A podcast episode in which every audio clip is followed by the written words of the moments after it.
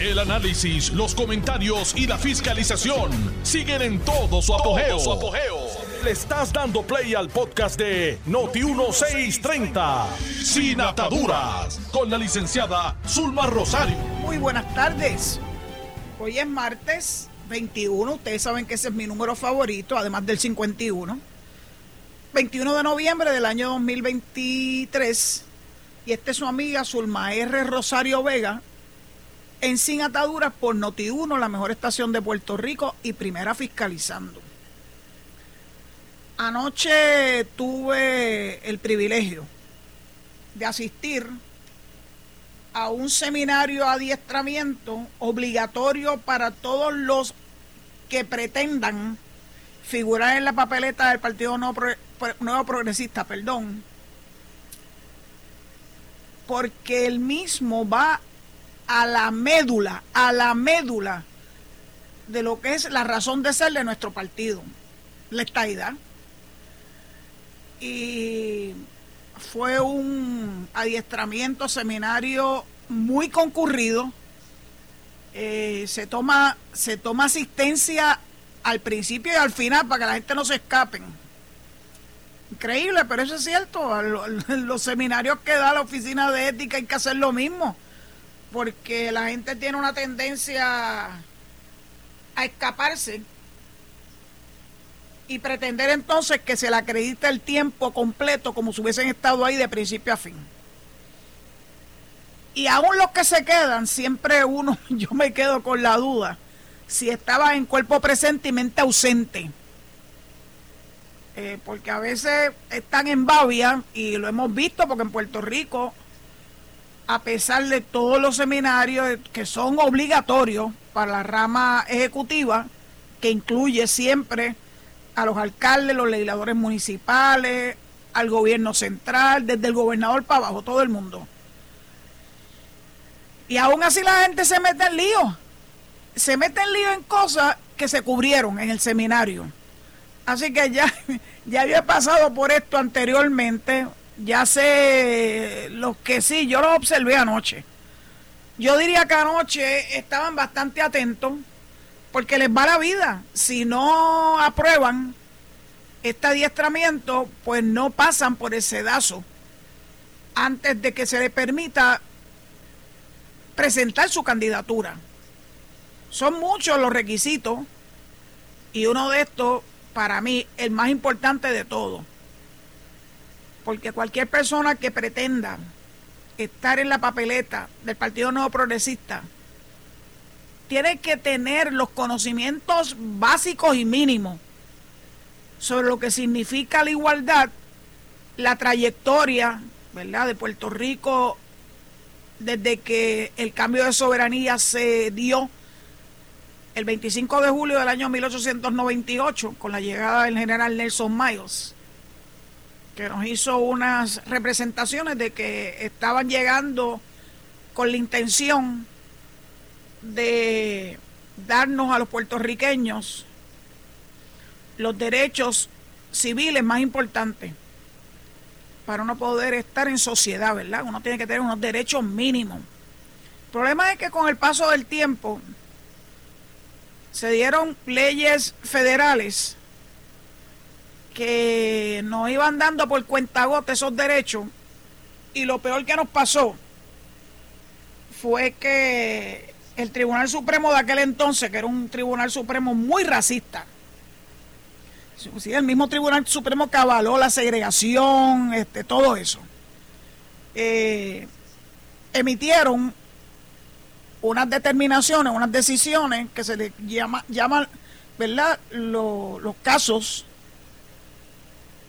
los casos, ay Dios mío, donde instituyen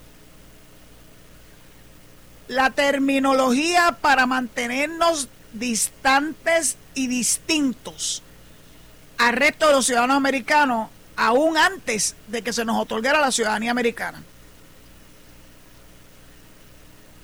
Y ahí fue que nos endilgaron ese San Benito que le llaman el territorio no incorporado algo que se inventaron. Se inventaron los jueces del Supremo de aquella época. Fueron tres casos. Y entonces, todavía, en tiempos bien recientes, esos casos siguen vigentes. No solamente siguen vigentes, sino que siguen teniendo un impacto en las determinaciones con relación las exigencias y reclamos de derechos, como era el caso de eh, Baello Madero y el issue del SSI. Una cosa que fue interesante en ese caso y recientemente en el Tribunal Supremo, un juez nombrado por Trump, of all people, Gorsuch, hizo unas expresiones que yo creo que no se han tomado en serio. Bueno, ustedes lo que tienen que hacer es procurar la, la revocación de los casos insulares. Gracias, José. Los otros días hablando, estos días he estado muy activo hablando a diferentes grupos. Yo dije, mire, yo creo que la mejor forma de meterle el dedo en los ojos al gobierno federal y el que siga discriminando contra los puertorriqueños es llevar un caso de un, de un veterano o de los veteranos. Porque sabemos que cuando los veteranos se mueven al Congreso, los reciben con un gran, un gran respeto, le dan las gracias por su servicio, pero eso suena muy bonito, le abren las puertas. Pero darle y otorgarle a los veteranos de Puerto Rico que sirvieron a la nación americana en las Fuerzas Armadas de los Estados Unidos. Esta es la hora que me llaman la, los scams, los scammers. Yo sé que no son llamadas reales, así que perdónenme, vamos a, vamos a quitarle el sonido al teléfono para que no me sigan importunando.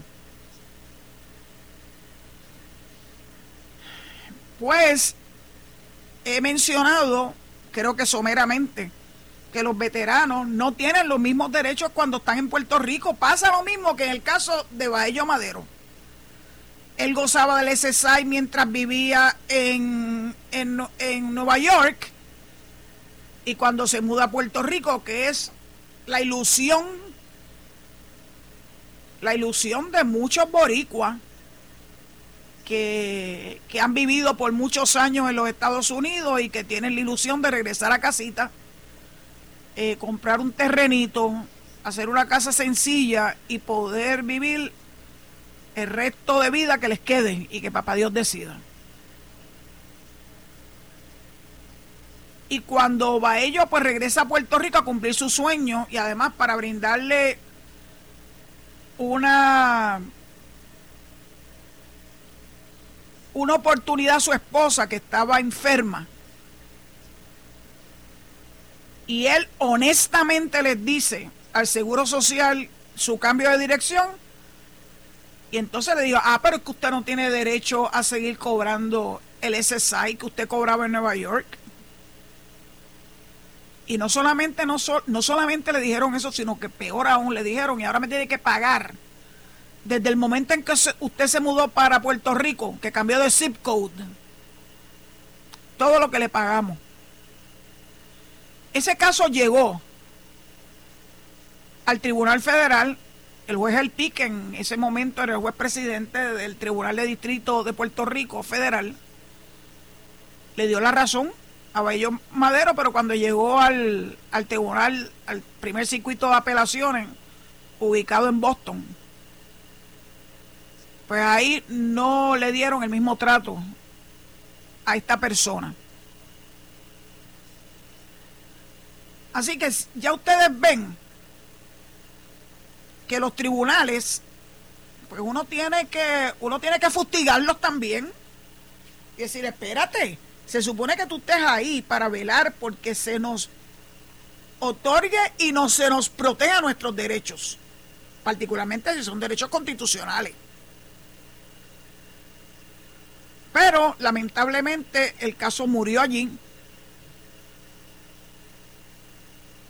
Y ahora entonces, posteriormente sale esas expresiones del juez del Supremo Gorsuch de que tenemos que movernos a buscar la revocación de los casos insulares. El término territorio no incorporado se lo inventaron los jueces, ese término no aparece en la constitución en ningún sitio. En ningún sitio. Por eso, cuantas veces me dicen, gente, buenos estadistas, que tienen este sentir de que la mejor forma de, de adelantar nuestra causa es procurando que se nos incorporen. Yo les digo, no, eso es una pérdida de tiempo. Para todos los fines prácticos, Puerto Rico hace rato que está incorporado. Que no lo reconozcan, son otros 20 pesos. Si vamos a mover al Congreso, lo tenemos que mover. Particularmente para que haga valer el sentir expresado en las urnas a favor de la estadidad.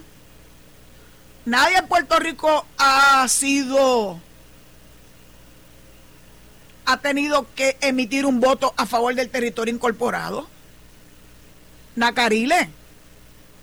El caso de Washington es un caso totalmente distinto al nuestro. Washington tiene unas limitaciones por la propia constitución cuando creó ese espacio para la agencia federal y le robaron un canto, digo, se lo, no se lo robaron, le quitaron un canto a Maryland y a Virginia. Y entonces ahora están tratando de hacer unas cosas bien, unos malabares. De, ah, bueno, vamos a reducir entonces el espacio federal a, de, esta calle a esta calle, el resto entonces que nos otorguen, nos otorguen todos los derechos que se le otorgue un Estado. Bien cuesta arriba. Yo no digo que es imposible porque no hay nada imposible, sino que, que se lo cuente Joe Manchin, el senador que tiene una cabeza bien enredada de West Virginia, que parece que no conoce la historia de su estado y que ese estado se lo sacaron a Virginia en contra de los postulados de la constitución de los Estados Unidos, pero como le era conveniente en aquel momento, se hicieron un poco de la, de la, vista larga. Así que John Manchin vive en un estado que está pegado con chicle, pero tiene la osadía de decir que para que nosotros podamos aspirar a ser Estado hay que hacerle un referéndum a los 50 estados para ver si están de acuerdo. Mire, mister, nunca, nunca, absolutamente nunca en la historia se ha requerido esto. Han requerido cosas ridículas, como por ejemplo, en el caso de Oklahoma, le quisieron imponer una ciudad capital y era el punto álgido en la discusión de la estadidad para Oklahoma, un territorio lleno de tribus ancestrales. Y ahí uno ve los rasgos discriminatorios, que los hay, el discrimen existe en el mundo entero. Y entonces Oklahoma dijo, ah, pues está bien, pon ahí lo de la ciudad capital y saben lo que hicieron, ¿verdad? cuando se confirmó la admisión de Oklahoma, se firmó la ley habilitadora de admisión, la firmó el presidente de los Estados Unidos. Y en Oklahoma entonces, como Estado soberano, soberano, digo, ¿saben una cosa? Ahora, en mi soberanía que estoy ejerciendo, cambio la ciudad capital a donde ahí me dé la gana. Y lo hicieron. Y no pudieron hacer nada en el Congreso. Porque ya después que tú tienes esa soberanía, soberanía investida, nadie te la puede quitar. Los poderes federales están enumerados en la Constitución. Todo lo demás le corresponde a los, a los estados. Por eso me disfruté tanto y tanto y tanto el, el seminario de adiestramiento de anoche, en el que participaron 44 personas. Tepe a tepe estaba el lugar y el cheche de la película que dio el seminario, que me quito el sombrero ante él. Se llama José Aponte Hernández.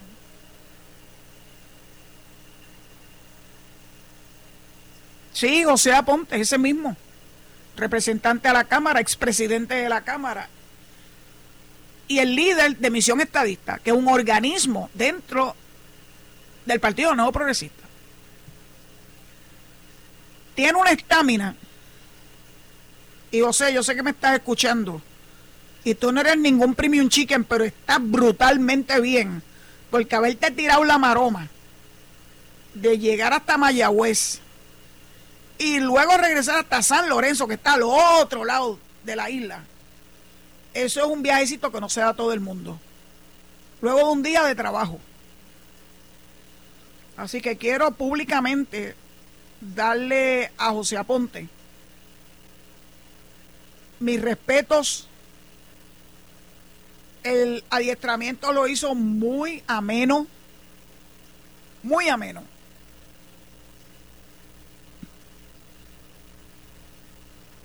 Y la gente se fue muy contenta. Se le contestaron preguntas. De vez en cuando metí la cuchara. Pero es por culpa de él porque me preguntó o me dijo qué tú piensas. Pues, pues me, me, la oportunidad de meter la cuchara y la meto. Eran preguntas importantes relacionadas con los procesos de admisión. Yo pienso que todo buen estadista debiera tomar ese adiestramiento. Es lo mínimo que deben entender la evolución de Puerto Rico desde el 1898. No nos fuimos tan para atrás como para España porque eso ya es irrelevante. Aquí todavía hay algunos que sueñan con el romanticismo de la Carta Autonómica que no duró lo que duró un estornudo y porque se aprobó en España a regañadientes por aquello de que ya tenía un tremendo fostró entre sus colonias acá en América. Y que no, no fue algo real, no fue algo genuino de parte de las autoridades españolas, que sabían que estaban a punto de perder sus colonias, como en efecto ocurrió. Pero José hilvanó perfectamente bien la evolución bajo la soberanía de los Estados Unidos es de Puerto Rico, desde la ley, desde la ley Jones, la ley Foraker, y hasta el Estado Libre Asociado, que ustedes saben que es una ficción porque es un nombre que se les ocurrió para rebautizar el territorio. Y el que tenía esa ilusión, como la ilusión de la Carta Autonómica con España, de que Puerto Rico había adquirido algo distinto a lo que habíamos obtenido desde 1898 para acá con las diferentes leyes orgánicas, se han dado finalmente cuenta con los casos más recientes y sobre todas las cosas con la imposición vergonzosa de la Junta de Control Fiscal, que tiene un gobierno paralelo,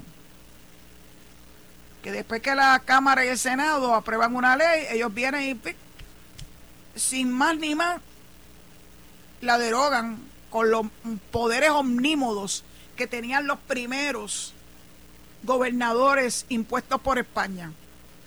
Poderes omnímodos, aquí nadie me puede cuestionar, esto lo decidí yo y si no te gusta, pues ya tú sabes. Es tan vergonzoso y tan vergonzoso. Y es ver, más vergonzoso aún que todavía el liderato del Partido Popular insiste, insiste en defender a ELA. Y se ufanan, Carmen, Roger Wicker no ha conseguido ni un solo coautor, ni uno, en el Senado de los Estados Unidos. Y sabemos que es un senador que, que oiga, republicano, racista, Eso fue lo que consiguió José Luis Dalmau para su qué bueno es el ELA. Ni un solo coautor. Y todavía nos cuestionan a los estadistas, ah, pero ¿cuántos coautores tienen ustedes? Pues mira, cada uno de los proyectos, desde el 1522 que presentó Jennifer tempranito en el 2021, que era un Admission Act, hasta el 8393, el 2757, que es el más reciente, y el Senado 3231, presentado hace apenas unos días por el senador de Nuevo México, Heinrich. Todos y cada uno de esos proyectos han tenido un buen grupo de auspiciadores que necesitamos más claro. Si usted conoce cómo es que funciona los procesos legislativos, se tienen que dar cuenta que no todos los proyectos, primero, no todos los proyectos se logran consenso. Todo el tiempo es un proceso de toma y dame yo te doy algo a cambio de algo. Eso no es malo, porque todo el mundo lo que quiere es arrimar la sardina a su grasa y asegurarse que esos proyectos que son importantes para su estado obtengan el aval de la mayoría y a cambio de eso pues te dan su su coautoría o su sponsorship, su auspicio para que los proyectos se adelanten. Anoche José nos recordó cómo se logró a última hora que se aprobara el proyecto ION. Porque don Carlos, mi mentor, Romero Barceló, que Dios lo tenga en la gloria, hizo algo muy valiente le dijo a un representante de apellido Pomeroy que si él lo ayudaba a adelantar el proyecto Ion, él iba a prestarle su voto en esas raras ocasiones, porque ya Carlos tenía seniority. Y cuando Carlos se dio cuenta que Pomeroy no honró su compromiso, le dijo, ah, sí, no te preocupes, yo me encargo de ti. Y Pomeroy dio un riversazo para atrás y dijo, no, no, no, no, no, no, fue un error. Cambien, cambien la votación. Y por ese voto, un voto, se aprobó el proyecto Young en la Cámara. Lamentablemente, al igual que el 8393, no salió de allí.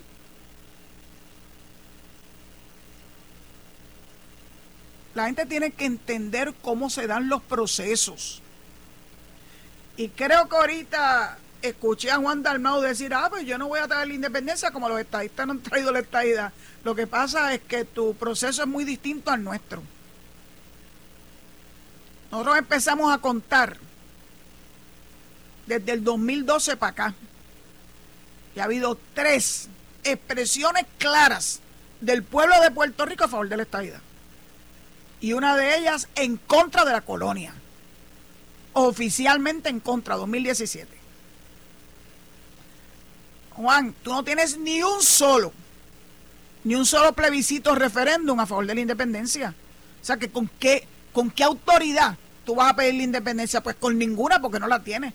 No tienes el aval del pueblo de Puerto Rico y tú piensas que porque te den un número adicional de votos con esta mogolla de la que tú has participado buscando votos para ostentar poder,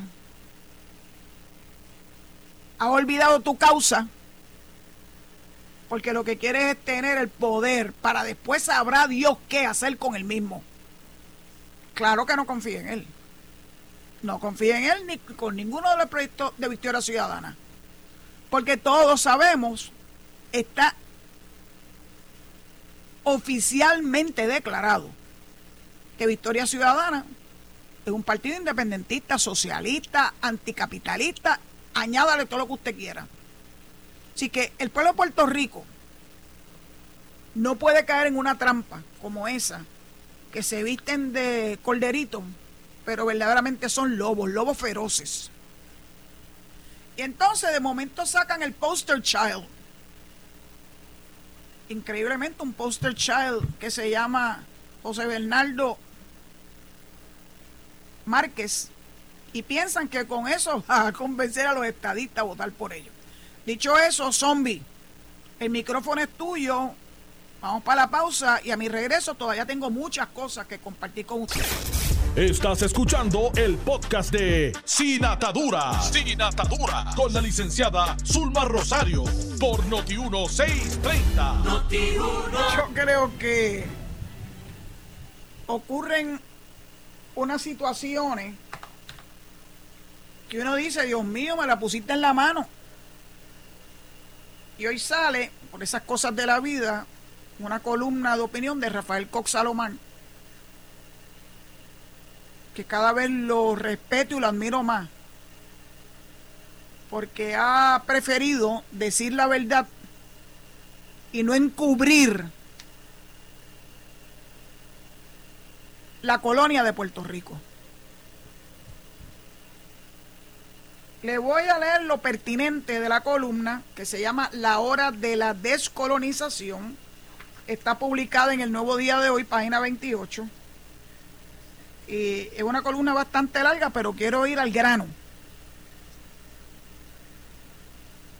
La columna lo que lo inspiró fue un libro que acaba de publicar Rubén Berrío, sí, ese mismo, el presidente emérito del Partido Independentista,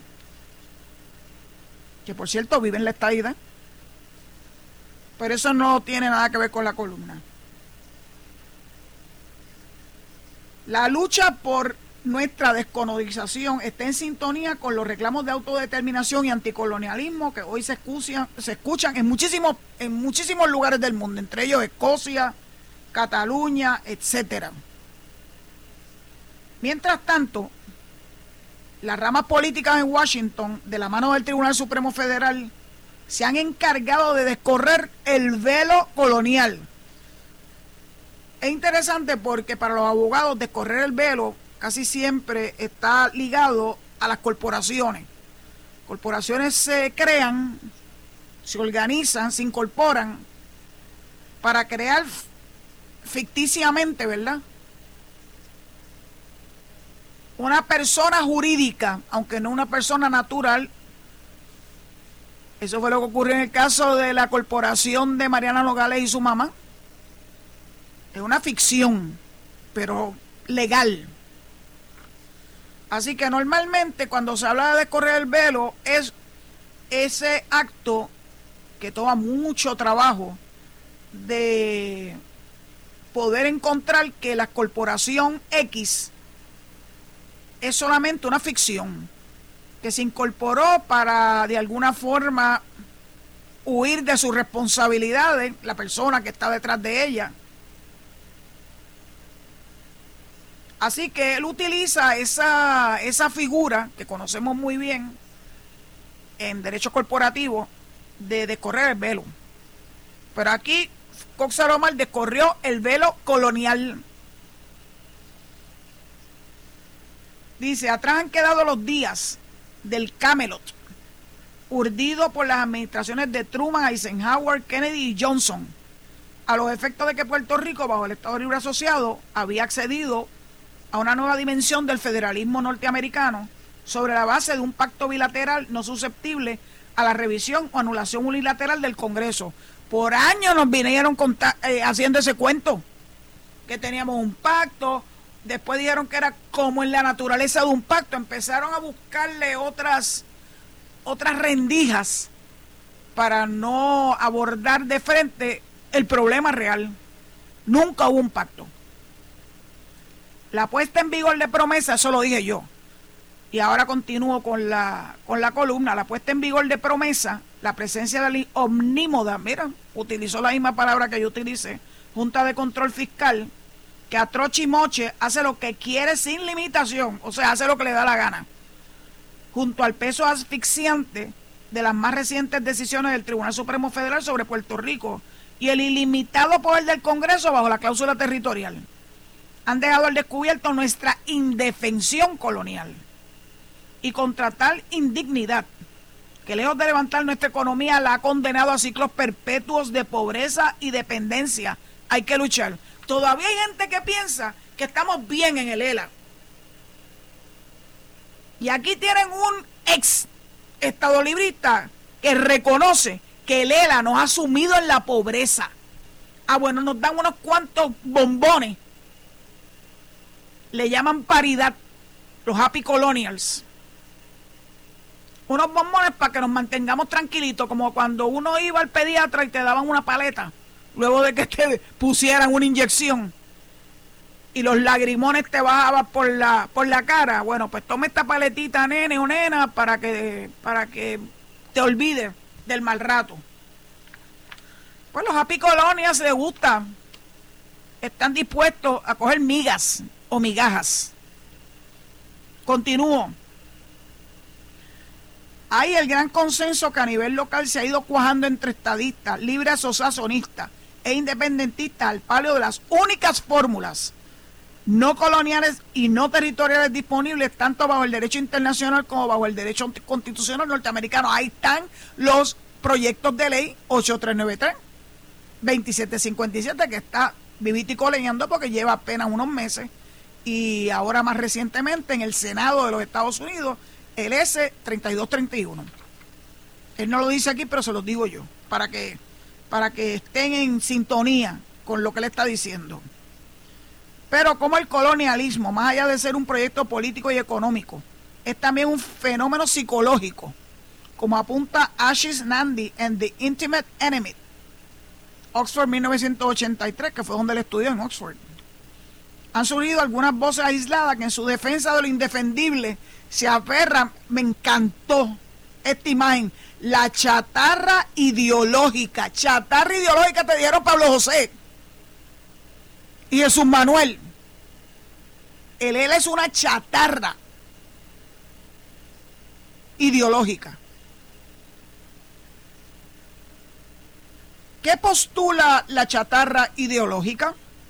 Que no hay nada malo con ser colonia que únicamente desde la colonia se le puede ofrecer el gobierno inteligente y enérgico a Puerto Rico porque la eliminación de la autonomía fiscal que de ella emana provocaría el caos, que nos hundiríamos en las cavernosas profundidades del Océano Atlántico si dejáramos de ser colonia. Tamaño disparate. Riverita, are you listening? Hay la chatarra ideológica, que no es más que una ensarta de pseudo teorías antihistóricas que no se corresponden con la realidad que vive el país y el puertorriqueño de a pie. Defender la colonia en tiempos de promesa constituye la esencia misma de la chatarra ideológica que la mayoría del pueblo, de este pueblo, a través del gran frente anticolonialista que ahora cobra vida electoral, se apresta a enterrar. Bueno, yo vengo diciendo que Lela está muerto y que hay que terminar ya el proceso de enterramiento, pero bueno, algunos piensan que yo soy exagerada. Escuchen a uno que militó en el Partido Popular. Y no pocos se preguntarán, ¿y por qué tomó tanto tiempo la conformación de esta alianza anticolonialista? Pues como Rubén advierte en su nuevo libro, Rubén Berrío, con los pueblos el tiempo toma más tiempo.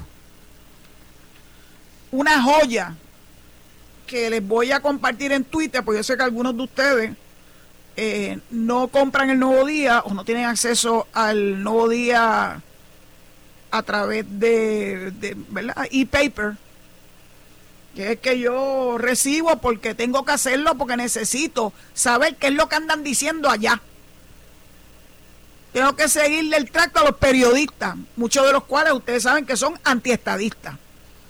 Así que tengo que leer no uno, tengo que leer muchos periódicos para poder llegar a un razonable consenso de las posturas que nos endilgan todos los días a través de los medios tradicionales. Así que se las voy a compartir.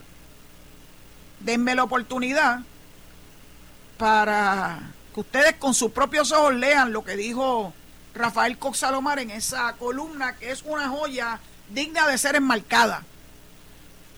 yo se la mandaría con un lacito a Pablo José. Porque siendo joven es el, el de los pensamientos más vetustos, viejos, anti todo. Y que todavía se sientan orgullosos de que este muchacho va a lograr algo importante para Puerto Rico. Lo de muchacho no lo digo de forma despectiva porque reconozco que es un hombre joven. Tiene los genes de los Hernández Colón. Se parece. Pero creo que no tiene la enjundia de su abuelo. Si Hernández Colón hubiese sobrevivido y hubiese vivido promesa y las más recientes decisiones del Tribunal Supremo, yo les garantizo que no se iba a quedar callado. E iba a reconocer, como dijo en un momento dado, que teníamos un déficit de democracia. Ya el déficit es una quiebra de democracia. Ya es mucho más, mucho más profundo. The Trials of the Trials of the Oldest Colony, dijo Trias Monge en su libro. Tienen que ver la luz, no pueden seguir tapándose los ojos, ni los oídos, y sobre todas las cosas no pueden seguir tapándose el entendimiento. Son personas educadas. Se supone que sean personas que tengan capacidad para pensar, que tengan capacidad capacidad para entender. Y es preocupante que personas así aspiren a representarnos. No, no, no, no, no, no, no. Yo no quiero eso. Yo no quiero que personas así me representen.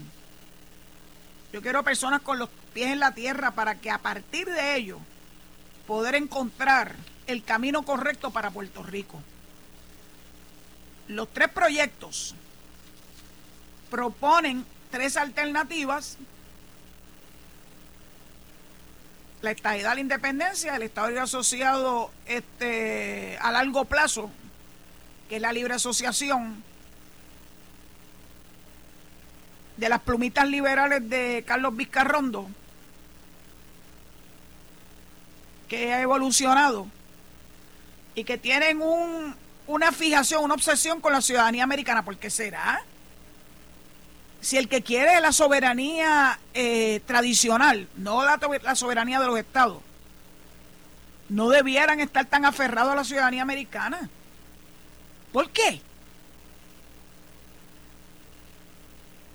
Porque saben que el pueblo de Puerto Rico la atesora. Y saben que lo que va a hacer precisamente que el pueblo, cuando nos den la oportunidad de votar, con el aval del Congreso, que es lo que estamos procurando con esos proyectos,